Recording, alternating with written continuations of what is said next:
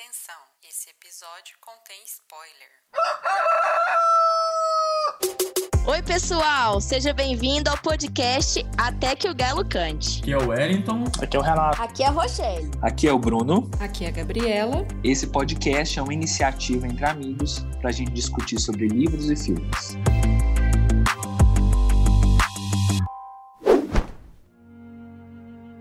Apesar de conhecer a jornada e aonde ela leva, eu a acolho e saúdo cada momento dela. Oi, pessoal, eu estou aqui com meus amigos de podcast. Hoje a gente tem uma convidada especial, a Mirceia. Mirceia, dá um alô aí para o pessoal. Oi, pessoal. E aí, Mirceia, tá empolgada para discutir com a gente o filme hoje? Ah, eu tô bem lisonjeada por ser convidada, né? E pessoas tão inteligentes e eu vou ficar quietinha até no final. Ah? Você vai fazer igual eu, Mircea, vai ficar só escutando e deixar os historiadores falando. Gente, Isso, tem um pepino isso. aqui, tem um Ah, pepino, isso. fala isso. Gente, antes de começar, eu queria só contar uma história, porque quem não sabe aqui, hoje é a Gabriela que vai comandar o, o episódio para falar de A Chegada, e foi eu que escolhi esse filme. E a minha história com alienígenas, o meu interesse com alienígenas, é, começa muito nova. E eu conto essa história para as pessoas e ninguém acredita. Eu não vi um alienígena, não é Eu isso? já tô até com medo Ai, aqui. meu Deus do céu. Vocês, os professores desse podcast vão amar essa história. Eu devia ter cinco, entre, não, sete a nove anos. Eu estudava numa escola e a escola, uma das atividades que eles fizeram a gente foi levar a gente até um senhor, que é a escola de bairro, né? Eles levaram a gente para conhecer um senhor que falava ter sido abduzido. Então foi as, as crianças todas da escola para a porta da casa desse senhor e ele contou para a gente que ele, que ele tinha sido, ah, sido abduzido. Gente, que escola mais progressiva. Eu tô aqui imaginando essa loucura. Imagina esse catatalzinho realmente. vendo um, um- um senhor de idade. E aí eu fiquei, eu não sei, né? Eu não sei o que as outras crianças pensaram sobre isso, mas eu fiquei assim, em choque, e eu fiquei fascinada com aquela história, porque ele falava que de vez em quando eles iam ainda visitar ele. Eu lembro, ele morava ali no Fabrício, eu ficava pensando, meu Deus, e se for me visitar agora, né? Então é- aí começou meu imaginário sobre os extraterrestres, e, eu levo isso até hoje. Eu, eu brinco, às vezes, com algumas pessoas que eu tenho a profissão de ufóloga, né, assim, amadora, porque eu adoro, eu adoro ler sobre o tema. E aí, o segundo momento que me fez amar é, a temática.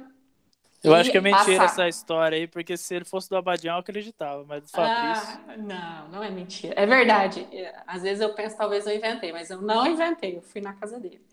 É, eu não sei, acho que aqui todo mundo tem mais ou menos a minha idade, que passou a, o- no Fantástico a cirurgia com o corpo do extraterrestre, vocês lembram disso? Vagamente. Nossa. Vagamente. Não lembro. Eu, Eu- também não. Ah, não, gente, eu vou mandar o vídeo para vocês pelo WhatsApp, então, para todo mundo assistir e ficar com medo junto comigo. Pode ser? É o ET Eu. Varginha, alguma coisa assim? Era, eu acho que era, um, era dos Estados Unidos, lá na área 51, algum ET que eles têm lá. Não sei. É o ET Bilu. Era o ET Bilu. O ET Bilu O ET é, Bilu de Goiânia. é de Goiânia, mas a frase dele é verdadeira, né? É verdade. Busquem Qual que é? conhecimento. Busquem Busquem conhecimento. Verdade. Não, mano, verdade. tá vindo de outro planeta pra falar isso. É, é. Fala isso. Toda aula ali, ó, com as crianças, tá sempre falando. Ninguém dá ouvido. Aí vem o cara do outro planeta e agora todo mundo quer buscar o conhecimento. Não, mas o. o- Em Goiânia. Mas ninguém deu moral pro ET Bilu, ninguém tá procurando Ninguém conhecimento. deu moral pra ele, tadinho. Porcaria nenhuma. Enfim, só queria falar isso Então, da minha história com extraterrestre, e por isso que eu amo tanto é, filmes sobre ETs. é. Pensei que você disse que Além você... de ser uma pessoa estranha, aconteceu isso na minha vida. Pensei que você ia falar, ah, eu assisti Independence Day, e aí, tal, da hora. Amo Independence Day. Eu sei que é ruim, mas eu amo. Ah, é ótimo, eu adoro. Enfim, vamos voltar para o filme. Nesse episódio, a gente vai comentar um pouco sobre o filme A Chegada, que particularmente é um dos meus filmes favoritos de ficção científica.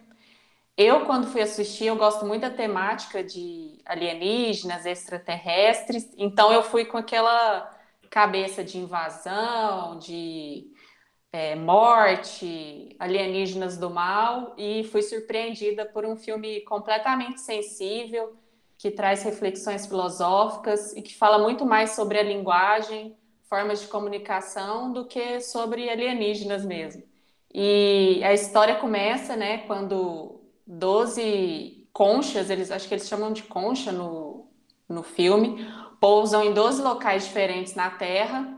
É, Inglaterra, Paquistão, China, Venezuela, eles passam o Brasil, porque eles já sabem que aqui está um caos, então eles nem vêm aqui. E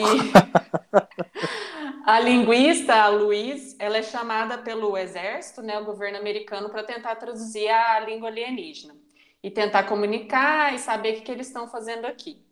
E os, os, alienígenas, eles já, já são diferentes, né? Porque eles têm uma caracter, eles têm uma caracterização diferente que a gente está acostumado em ver filme. Que eles são chamados lá de heptapods. Eles parecem, sei lá, um polvo, alguma coisa assim. Enfim, aí o filme ele traz para a gente o tempo não linear, que eu acho muito interessante, né? Que é um círculo, passado, presente e futuro é, acontecem ao mesmo tempo. É, pensando que o filme, o roteiro todo é trabalhado com tempo não linear, eu vou começar pelo final do filme e trazer, eu acho que é a reflexão que eu gostei mais do filme. Então, eu quero perguntar para vocês: se você conhecesse toda a sua jornada, você mudaria alguma coisa? Quem vai se arriscar a responder primeiro? Com certeza. Se eu tivesse oportunidade, as cagadas que eu faço na vida, é claro que teria mudado. Mas, ô Bruno, hum. se você não tivesse feito essas cagadas, você não seria o Bruno de hoje. É verdade. Você queria ser outra pessoa. Como é que chama? Tem aquele negócio lá no. É o paradoxo, né? O. Tem. O negócio do gato, do gato, lá, né? Se eu fizer, se eu não fizer, então. Uhum. É, tem um. É a lei de sei lá o que, né? lei de sei lá o que.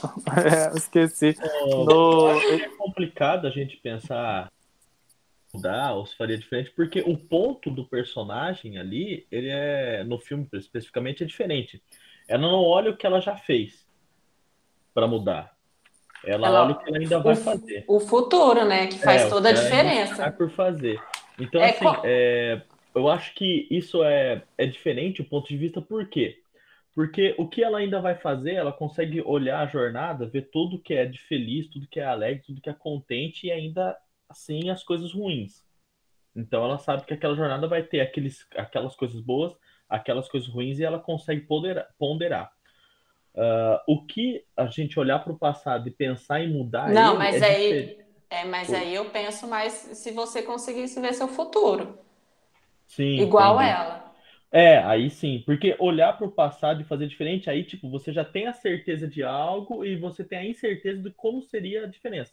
Então você quer mudar às vezes, não porque tá ruim ou porque tá bom, simplesmente porque você pode ter aquela curiosidade, ou pelo menos ter a curiosidade de ver como seria a outra opção. Mas aí pode ser pior, seria né? boa ou ruim, poderia ser pior, exatamente. É. Mas é aquela curiosidade de não saber o que seria, só para ser diferente. É, se você agora, muda. No futuro, não, né? Agora, se você muda, futuro, você, é... você, você joga fora todos os momentos bons na vida. E a vida é feita de momentos, né? A gente às vezes fica muito ansioso é, busca, buscando o final de tudo, né? Ah, o final disso é que eu vou comprar um carro no final do ano. O final é que eu vou terminar a minha especialização, né? Assim, a gente geralmente nem pensa em coisas reflexivas e profundas é, que a gente quer chegar num ponto, né? Geralmente a gente, por estar num meio capitalista, pensa em coisas materiais.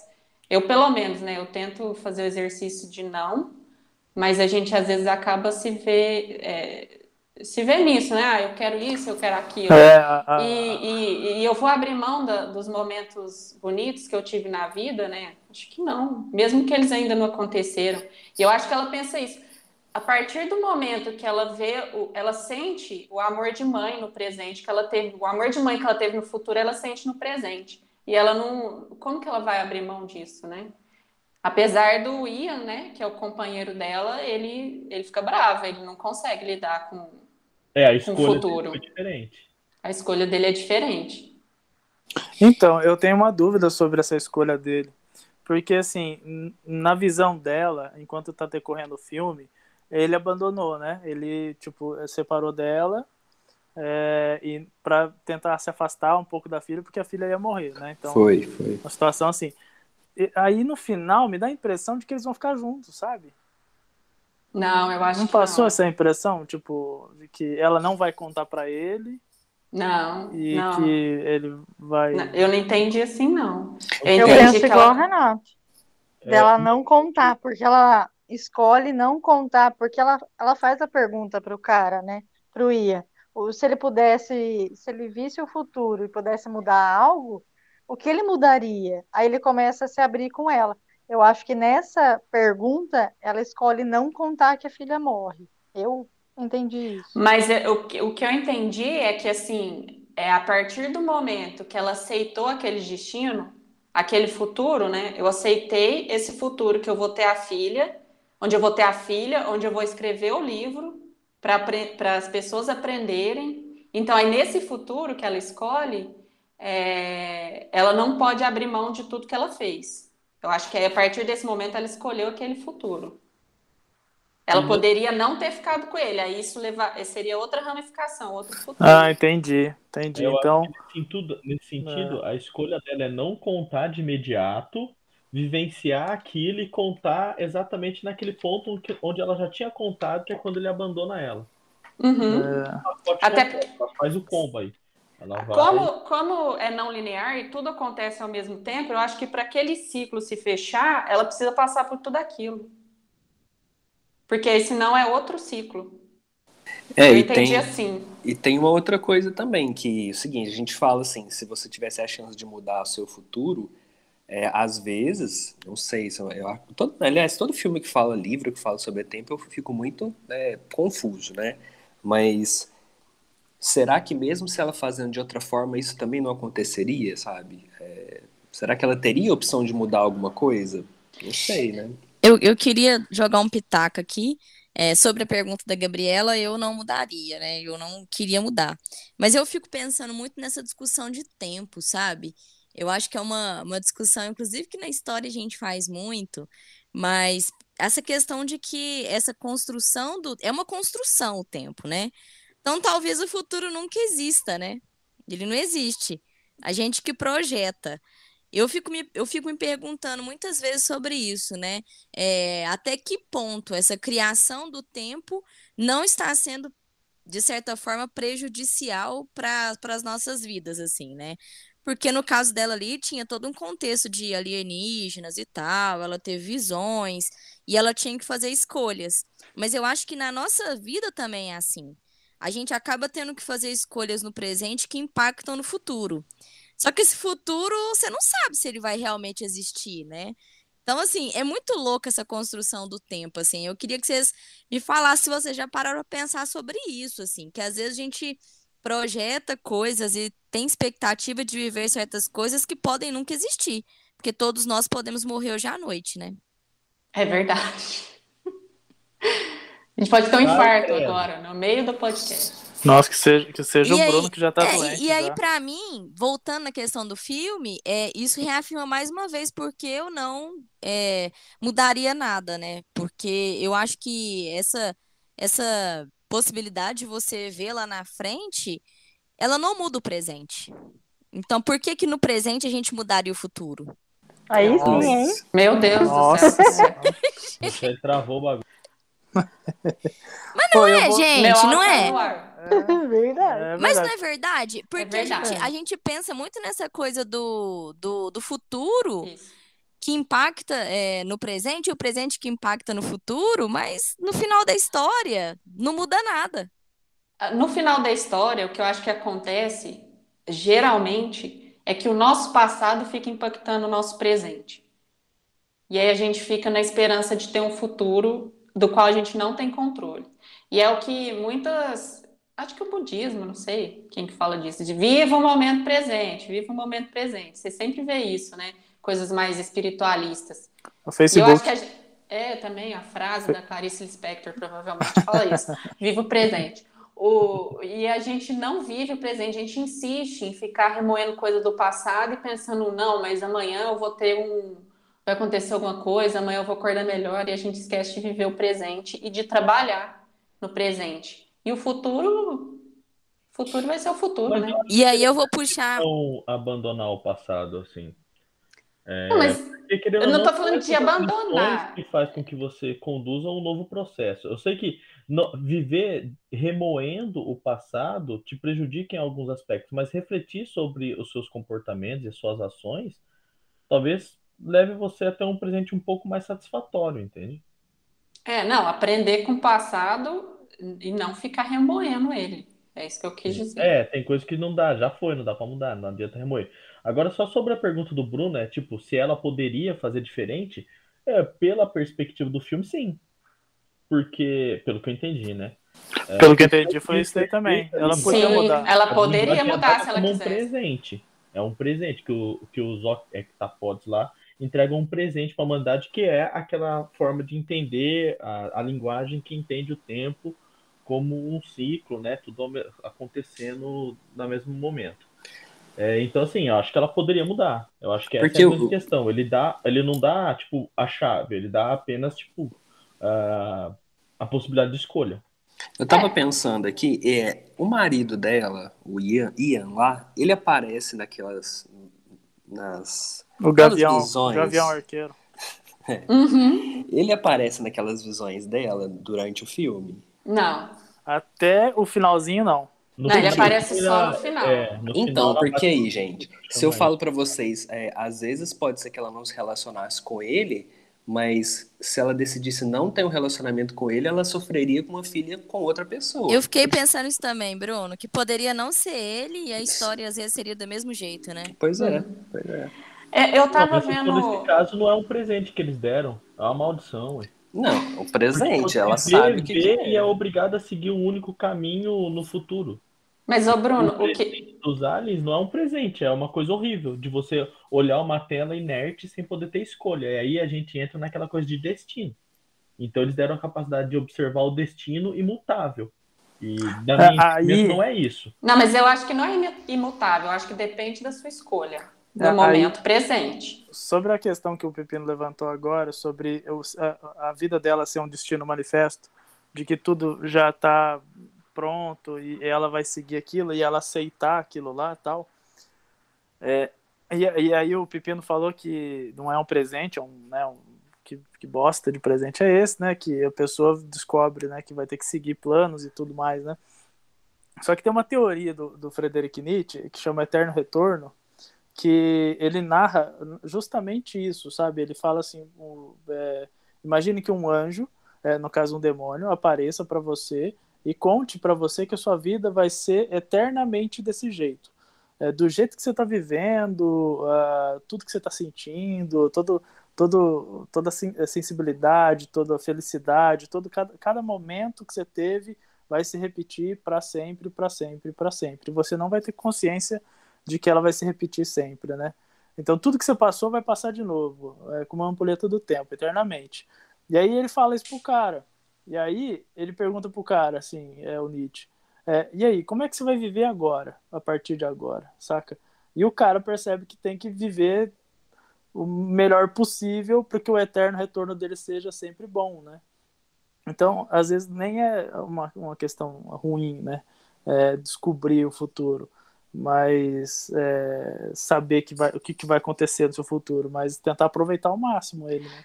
É, ele até fala, né, o Ian? Ela fala se ele soubesse, né, o que ia acontecer, aí ele fala, né, que ia falar mais do que ele sente para as pessoas. Ele fala uma coisa assim, não fala no final do fala, filme? Fala, é, é, fala. Falar que fala. eu tô sentindo mais tal. Eu ia uhum. falar agora de outra indicação de livro, é, dessa temática também relacionada à morte. A semana passada, na outro episódio, né, eu falei sobre a morte é um dia que vale a pena viver.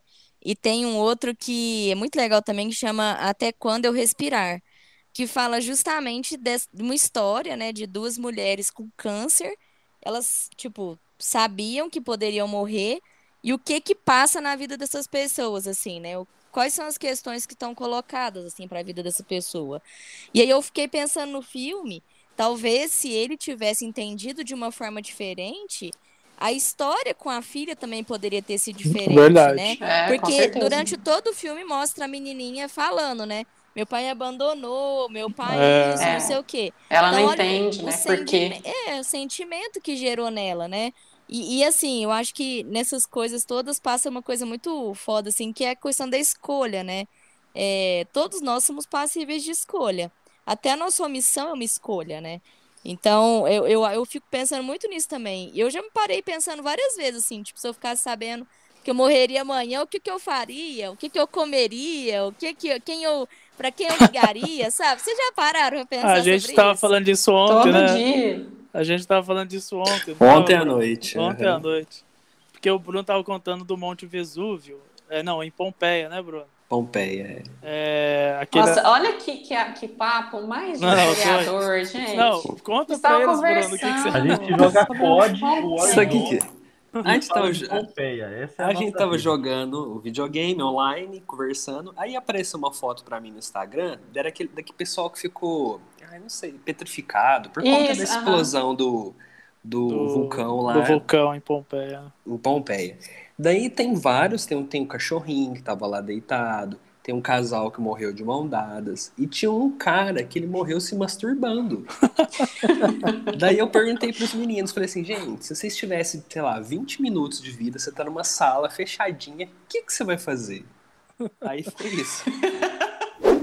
Gente, passando para frente aqui, para falar um pouco do que é o filme mesmo, é sobre linguagem, né?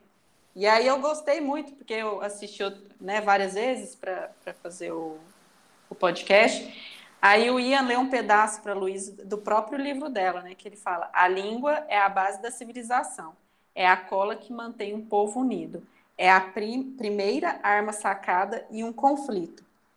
E eu fui pesquisar, aí, né, enfim, essa parte é bonita, mas eu fui pesquisar um pouco, é, para quem não sabe, eu já trabalhei com audiovisual, eu fui pesquisar sobre como foi feita a voz dos aliens, né?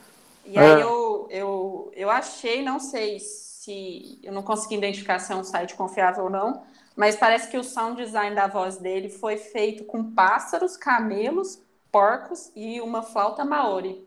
Então, essa é uma informação Nossa!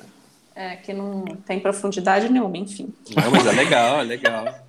Caralho. E aí Ah, eu acho da hora também essa parte de ficha técnica da produção, assim. É, filme trem 2016, doido. você vê que as imagens de, da nave, das nuvens, são sempre fotografias muito bonitas, sabe? São. Da própria É. cidade, das, dos lugares onde as conchas estão, o diretor sempre dá aquele plano bem aberto para evidenciar a dimensão, não só a dimensão da concha, mas todo o espaço onde ela está, a cidade em volta, ou aquela que está no mar.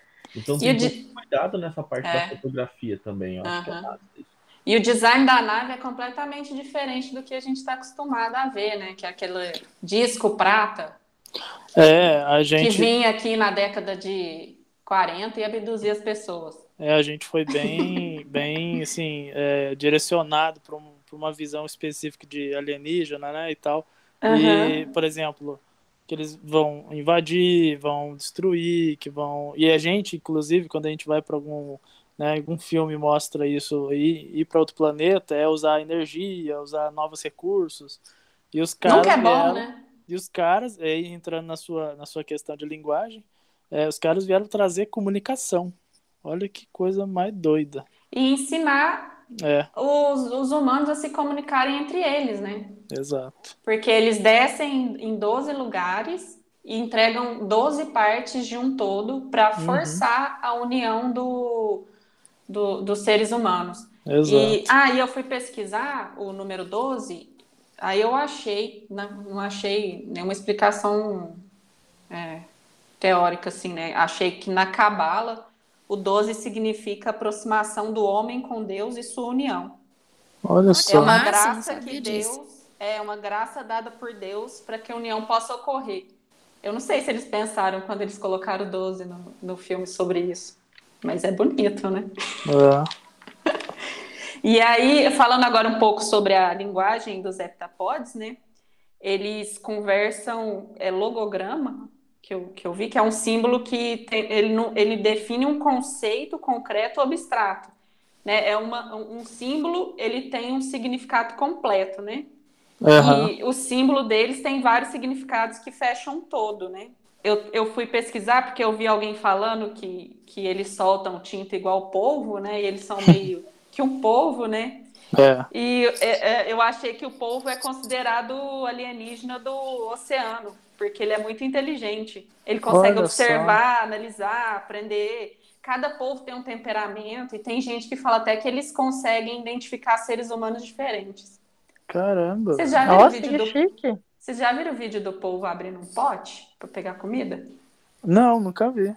Tem esse vídeo, gente. Eu, eu já vi daquele que, que adivinhava quem ia ganhar os jogos, né? É, ah, o povo. Esse eu vi. Esse eu vi. O povo da Copa. Nossa. Me falaram, é, me, me, me sopraram a informação que ele faleceu, o povo da Copa. me sopraram. Não, gente, ninguém aguenta 7x1. Enfim. E, e aí os heptapods, eles conversam é, através de logogramas, né, que é a linguagem escrita deles, né? E aí eles utilizam uma ortografia não linear, já que eles pensam de forma não linear, eles utilizam... Ixi, teve um trovão aqui. Vixe. Daqui a pouco a minha internet fica... Pensei que era o estômago Nossa da... senhora, achei que era uma das conchas indo buscar a Gabi. Ó, chegou, ó, chegou o barulho aqui agora. Ó, a gente mora longe, ó.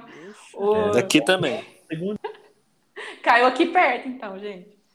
É... Ai, vai queimar tudo. Da outra vez queimou. É... Enfim, a, a ortografia dos heptapods é não linear, né? E o conceito de não linear é o que, que, que eu acho que é o que eu entendi do final do filme. Que o não linear, ele apresenta múltiplos caminhos e cenários. Então, o seu estado futuro depende sempre do seu estado atual. Caramba, velho. Então, é, ela defende, é, o, aquele futuro dependeria do que ela, é ela aí, É aí que eu, porque eu acho que aí eles vão ficar juntos. Porque é, na visão dela, nas visões que ela tem, parece que o bagulho fudeu, né? Deu errado.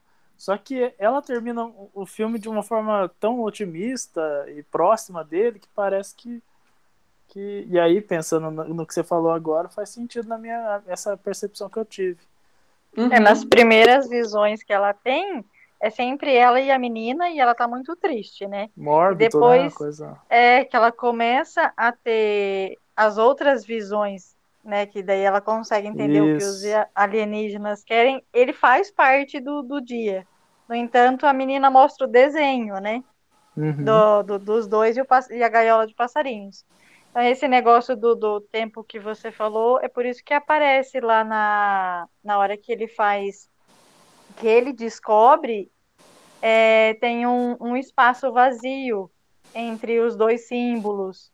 Não sei se é. vocês lembram dessa parte, é um monte que ele dis, disponibiliza, né? Uhum. E, e, agora o Marcelo falou, eu lembrei.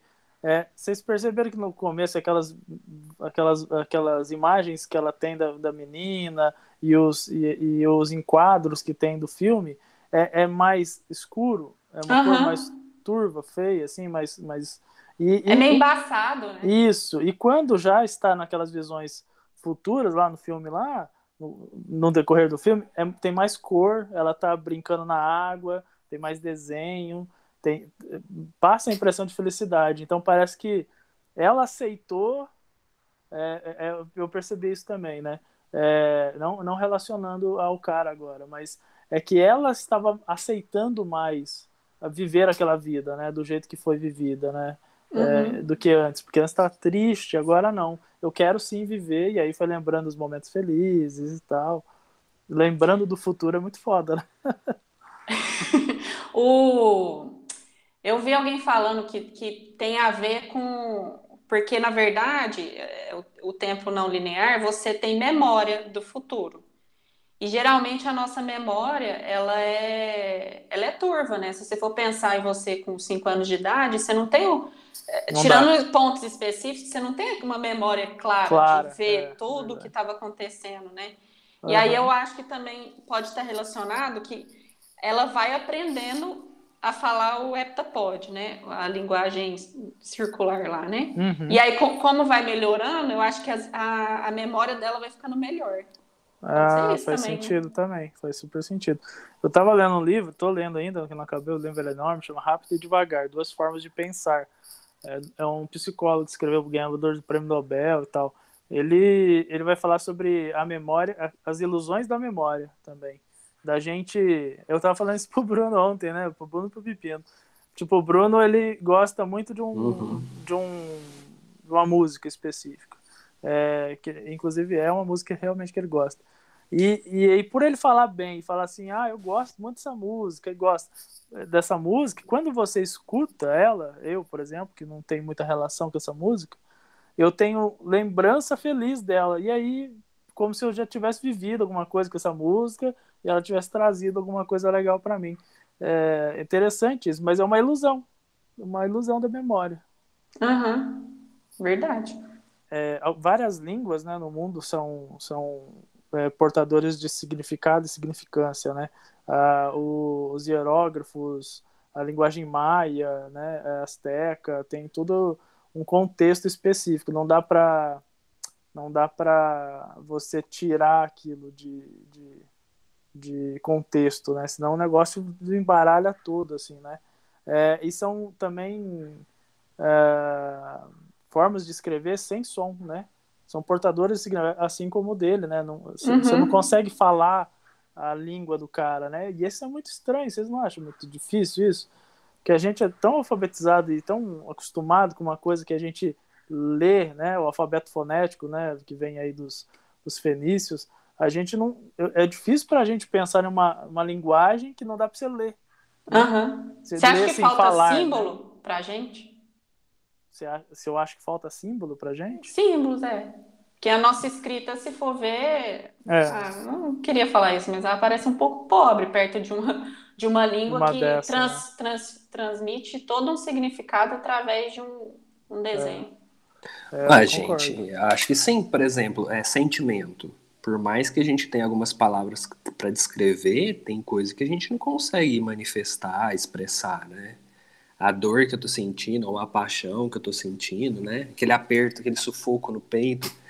Não, não tem como se expressar, né? Então falta, falta linguagem. Palavra. É falta pobre, né? palavra. Né? Até, não sei com quem que eu tava conversando, não sei se foi com a Gabi, é, lá no livro dos Espíritas fala lá, né? É, uma, uma per, perguntas e respostas. Uma das respostas lá, pobreza de linguagem. Não consegue fazer, responder uma pergunta que é, a gente queria saber, né? É que é uhum. é Deus. É, se Deus é o infinito, Aí é, eles tipo... respondem: sua língua é muito pobre. Ixi, é, é. Você, você é ignorante. Você Bem é sincerão. É, é, verdade. Seres humanos são pobres, eles não vão conseguir. Quando um entender. aluno fizer uma pergunta difícil para mim, eu falo isso, amigão, eu vou tentar te explicar, mas você não vai entender. ai, ai. Ah, e falando esse negócio de língua também, de linguagem, eu às vezes fico pensando, é o que eu queria é, saber me comunicar com algumas coisas, por exemplo, com meus cachorros. É, é, porque é a linguagem deles, né? A gente que não entende, assim. Vocês também têm essas viagens? Às vezes eu fico pensando um pouco nisso, assim, nossa, é, será que a natureza conversa, né? As árvores, com as flores? Será que rola um, um bate-papo ou é muita noia minha? Ah, eu pensar eu tem. penso também. Eu acho que tem. Tem, claro que tem. Eles comunicam. É, eu já vi que os golfinhos têm um sistema de comunicação avançado. É, a, a, mãe, a mãe golfinho, ela conversa com o bebê golfinho dentro da barriga. Caramba, velho. Então ele sai já sabe o canto, né? Eles conversam sim. É. Eu acho que é, é porque é um tipo de comunicação que a gente não vai entender mesmo. Tanto, por exemplo, no filme, é, a gente não entenderia. Ah, eu vi, se eu ver aquele símbolo, eu não vou entender eles têm que vir fazer todo um processo para a gente aprender a comunicar daquele jeito. É verdade. eu, tenho, tenho, uma, eu tenho uma leitura do Merleau-Ponty, que é um, um, um, filósofo top assim, do século XX. Ele foi também escritor da revista é, Tempos Modernos, junto com Jean-Paul Sartre, a, a Simone Beauvoir. Ele... Nossa, Renata tá gastando hoje, hein, Tô gastando. Aí é, ele fala sobre, sobre linguagem corporal.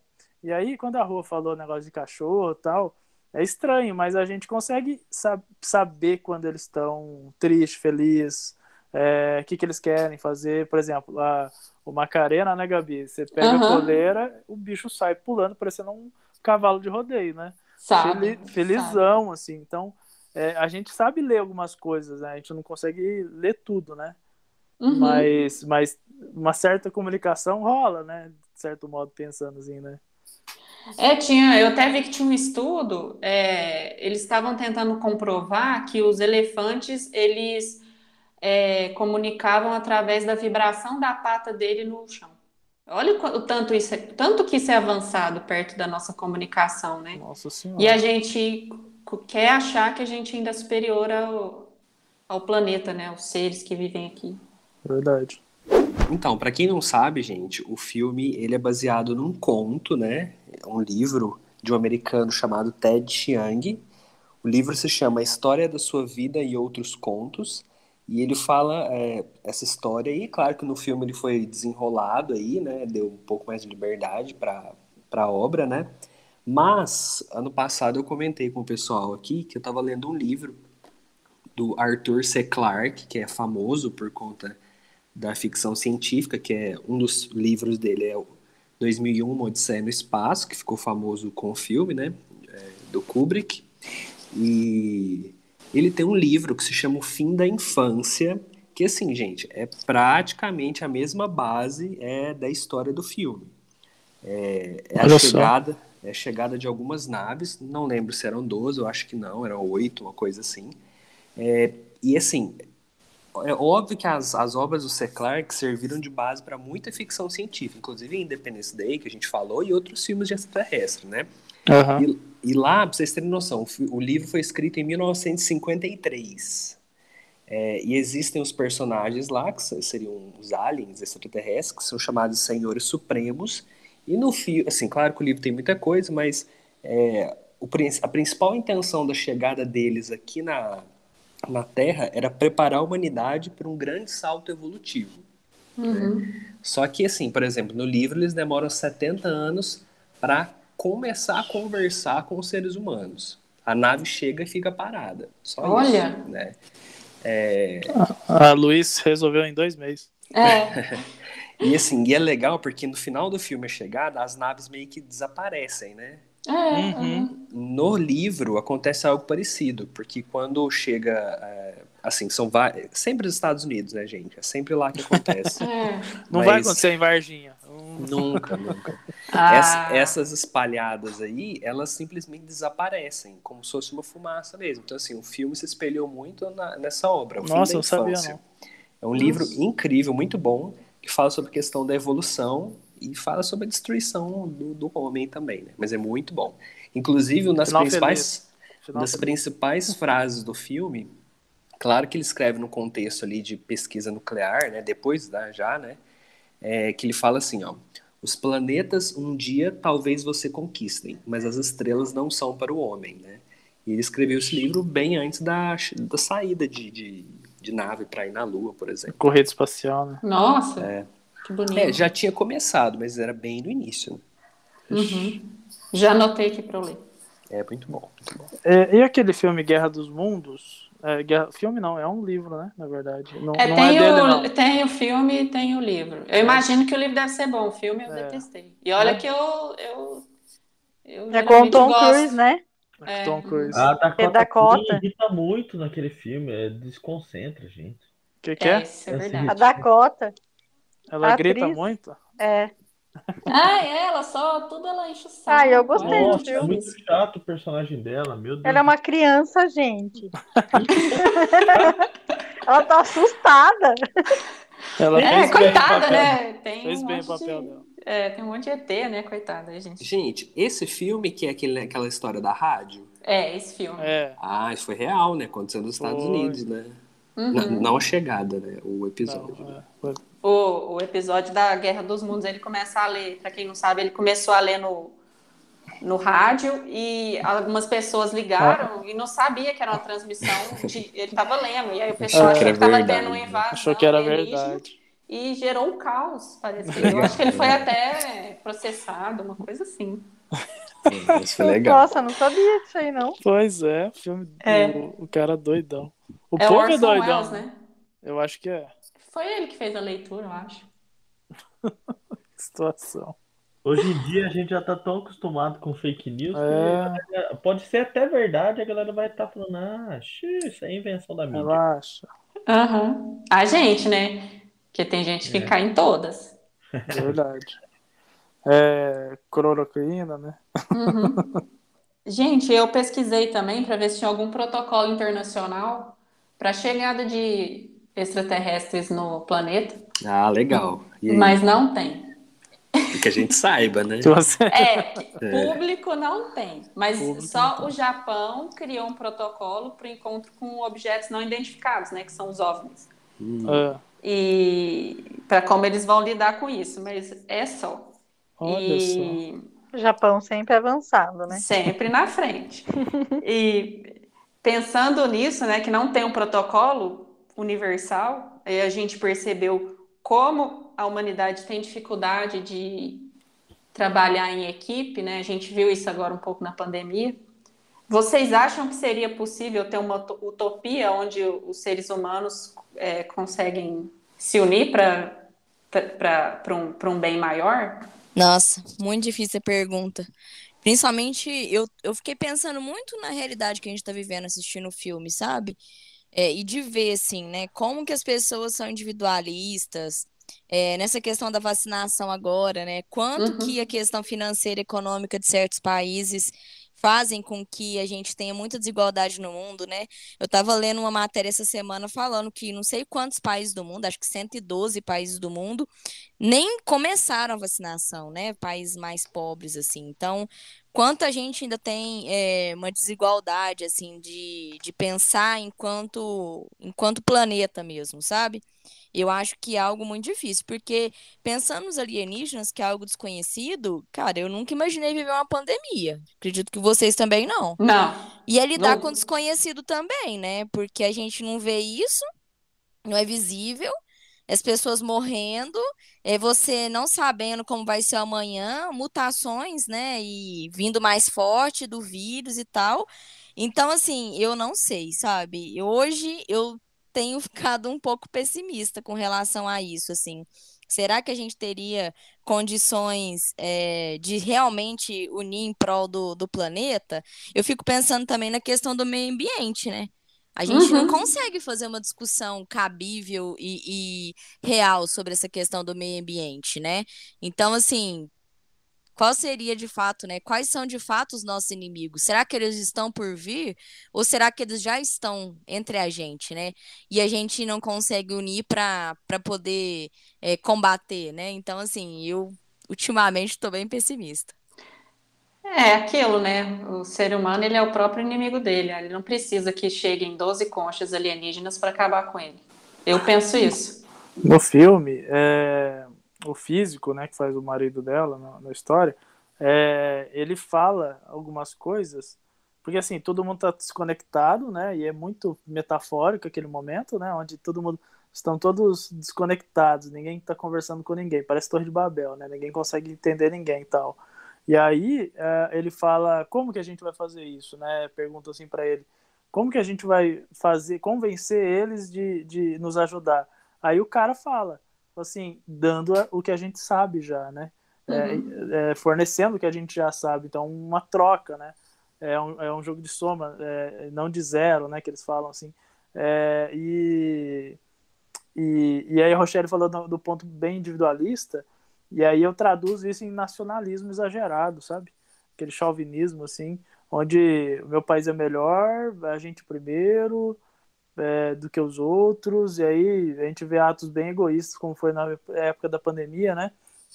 O presidente dos Estados Unidos, o Donald Trump, lá, ele, ele comprou um monte de respirador, mas comprou é. um monte lá, deixou faltando no mundo inteiro, né, velho? É, então, assim, uma situação mó. E estão falando sobre nacionalismo vacinal, inclusive, né? Que é um problema. Porque quando teve em 2009 a, a SARS, é, a Austrália foi a primeira a criar uma vacina. E aí o, o primeiro-ministro da Austrália falou que tinha que imunizar todo mundo da Austrália primeiro. O Canadá fez isso. O Obama é, prometeu fazer distribuir as vacinas, mas ele, primeiro ele também imunizou os Estados Unidos. É, então, assim, você vê um nacionalismo assim, muito forte, né? É, em um mundo onde já viu que o nacionalismo não dá certo, né? Vide a Segunda Guerra Mundial, né? A Primeira Guerra Mundial, Segunda Guerra Mundial. Os caras fizeram duas, duas guerras mundiais com o mesmo problema, velho, em cima do mesmo problema. Mas, Renato, você acha que isso é um nacionalismo em si? Sabe por quê? Eu fico pensando. Fala, Copó. Uh, a gente não tem a, a, perspe a perspectiva de proteger os nossos? Você não protegeria a sua família? As não, pessoas, as pessoas que vocês amam mais? Então, assim, às vezes eu não sei até quando é o nacionalismo ou a ideia de autopreservação dos mais próximos. Do seu núcleo familiar, dos seus que estão logo próximas de você. Mesmo que talvez você, enquanto pessoa, abra mão disso em prol de alguém da sua família, é, eu acho que existe um instinto de, de preservação, de, de preservação dos seus, dos próximos, daquilo que você ama, que é natural do indivíduo. Não estou justificando a atitude. Acho que a atitude não é essa, poderiam ser encontrados outros meios. Mas é o instinto mais primitivo e natural do cara querer se proteger e proteger aqueles eu, que eu, são os mais próximos a ele. Eu concordo. É, eu acho que esse instinto é muito forte, muito poderoso assim na gente. Só que a nossa perspectiva não muda, né? É sempre nós, nós, nós mesmo assim, sim. É nosso núcleo. E quando que o filme passa a imagem de que não é nós, somos todos nós, né? Tipo, é, então se vamos vacinar, tem, ou cuidar de todo mundo, tem que pensar em projetos globais, né? É, é porque no...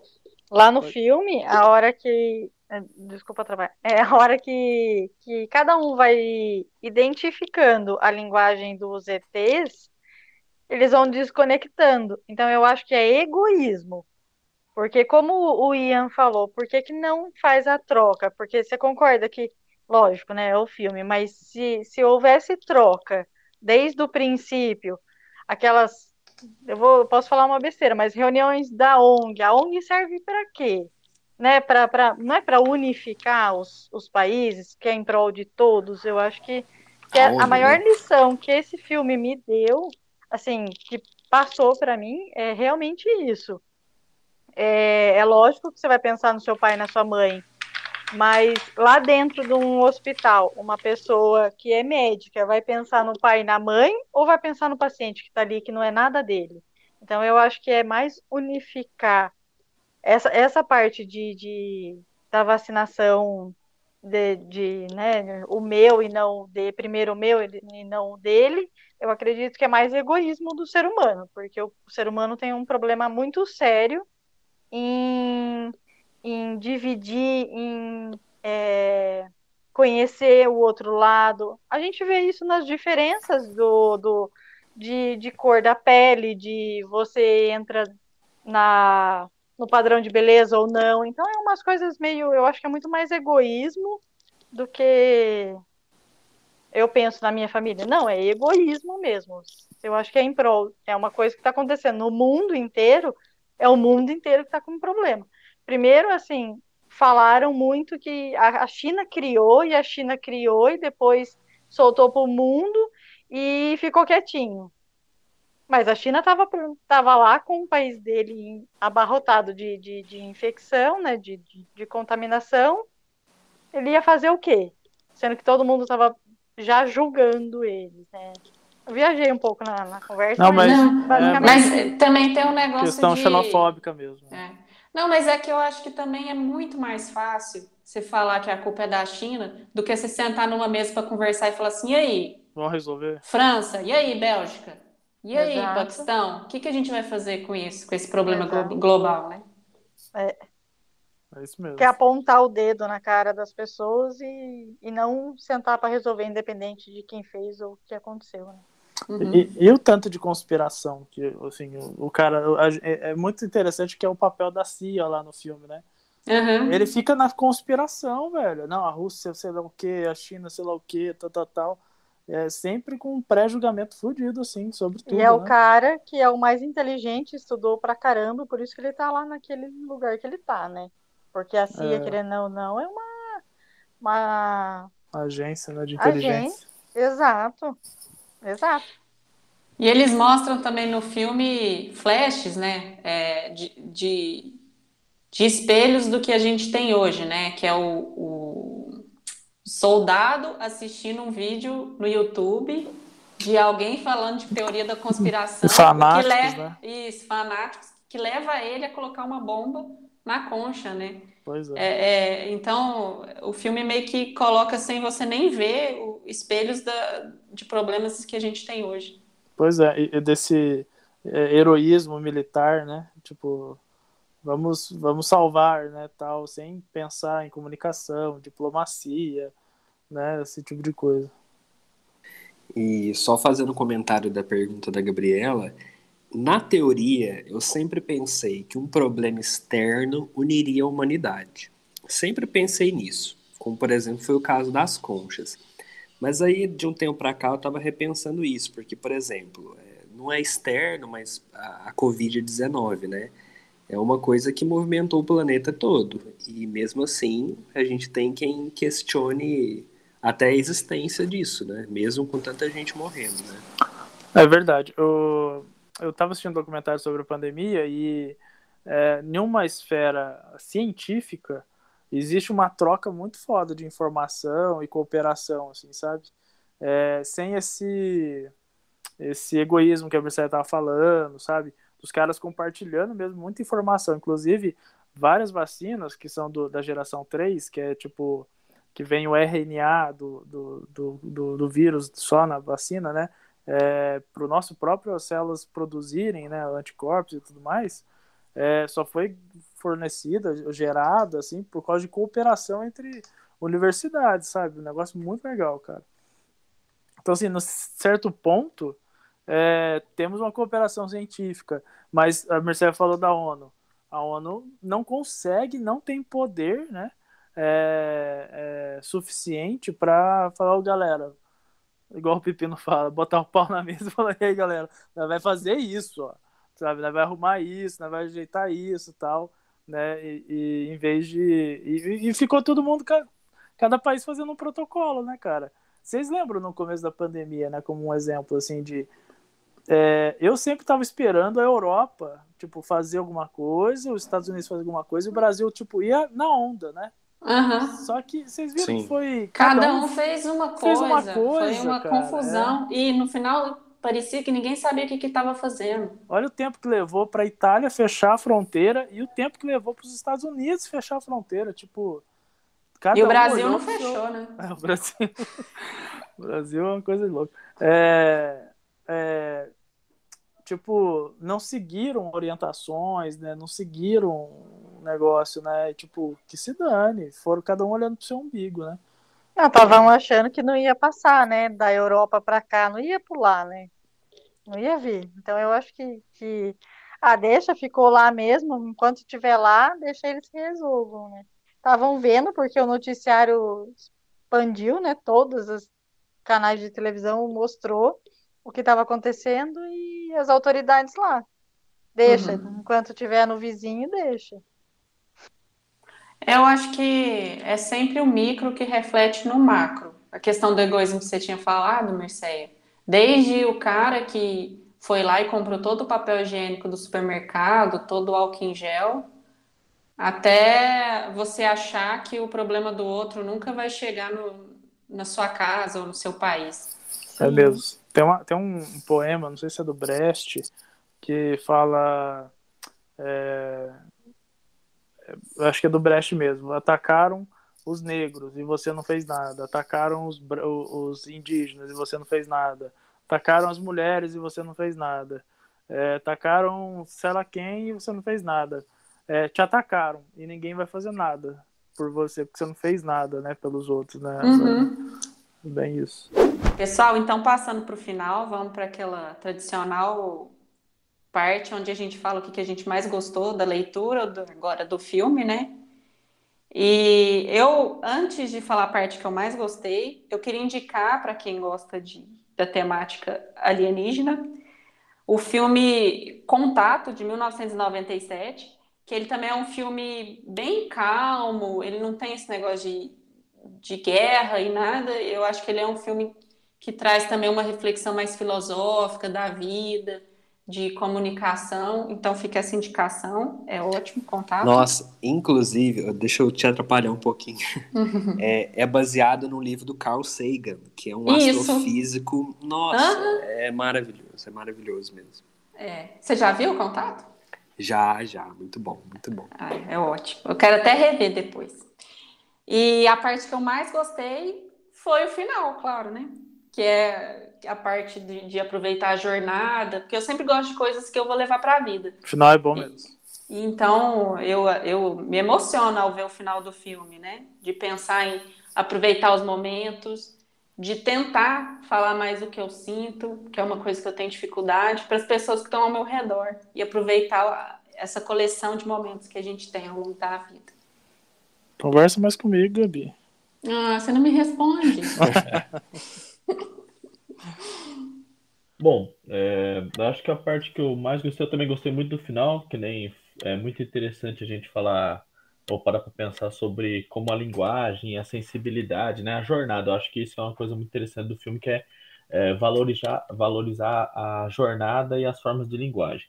Mas, como já foi dito final, então eu acho que o momento em que ela consegue estabelecer, aquele momento depois da explosão, que ela vai lá e consegue estabelecer a comunicação ali com os hectapods, é, eu acho muito interessante porque ali ela, ele evidencia, porque ao longo do filme ele traz essa ideia da jornada e da comunicação, mas ali eu acho que é quando a porta dessa, de como a comunicação, as formas de se comunicar são importantes, não só entre as pessoas, mas ali no caso da Luísa, os hectapods, como ela consegue estabelecer realmente a comunicação e ela aprende toda a simbologia.